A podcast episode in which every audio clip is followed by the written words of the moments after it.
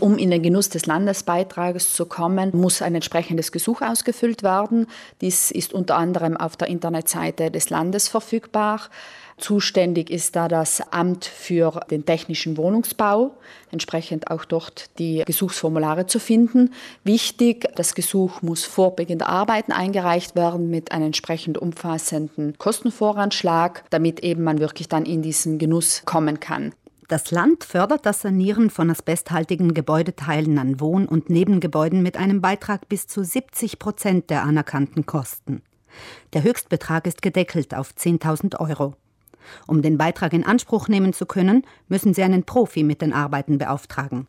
Generell ist es sehr wichtig, dabei zu beachten, dass die Sanierung explizit von befähigten Unternehmen durchgeführt werden soll und muss. Also es handelt sich beim Asbest in dem Moment, wo es entsorgt werden muss, um ein Material, das im schlimmsten Fall auch gesundheitliches Gefährdungspotenzial beinhaltet und entsprechend natürlich sollte man in keinster Weise selbst Hand anlegen, sobald im Grunde der Verdacht besteht, dass es sich effektiv um krebserregendes Asbest handelt. Doch was genau ist eigentlich Asbest? Asbest, der Begriff kommt aus dem Altgriechischen. Er ist ein Sammelbegriff für verschiedene natürlich vorkommende gasförmige, kristallisierte Mineralien. Es ist nicht immer zwingend der Fall, dass es sich effektiv um gesundheitsgefährdenden Asbest handelt.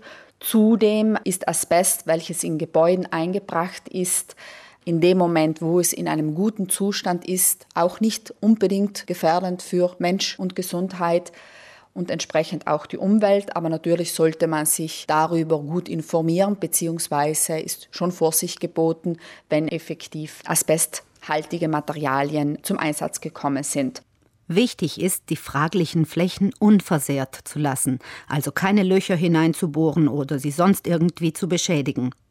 In älteren Gebäuden kann Asbest theoretisch fast überall enthalten sein. Der typische Fall sind die Dachplatten. Ganz oft wurden auch in der Nähe des Holzherdes direkt dort Platten angebracht, um zu verhindern, dass eben die Wärme an die angrenzenden Kästen weitergegeben wird. Aber auch in anderen Bereichen kann Asbest vorkommen, so zum Beispiel bei alten Fußböden aus Vinylasbest oder in Lüftungskanälen, Rauchabzugsrohren, auch bei Rohrleitungen, Wassertanks, in Trennwänden, Balkonen oder Deckenplatten, zum Beispiel vom fertigen, fertigen Haus. Doch wie lässt sich feststellen, ob ein Bodenbelag oder die Dachplatten das gefürchtete Asbest enthalten?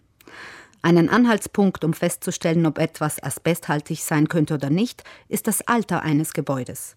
Asbest oder Asbestprodukte sind seit April 1994 in Italien verboten. Demnach kann man generell davon ausgehen, dass alle Gebäude, die älter sind oder Materialien, die nach diesem Datum eingesetzt wurden, mit großer Wahrscheinlichkeit kein Asbest mehr enthalten.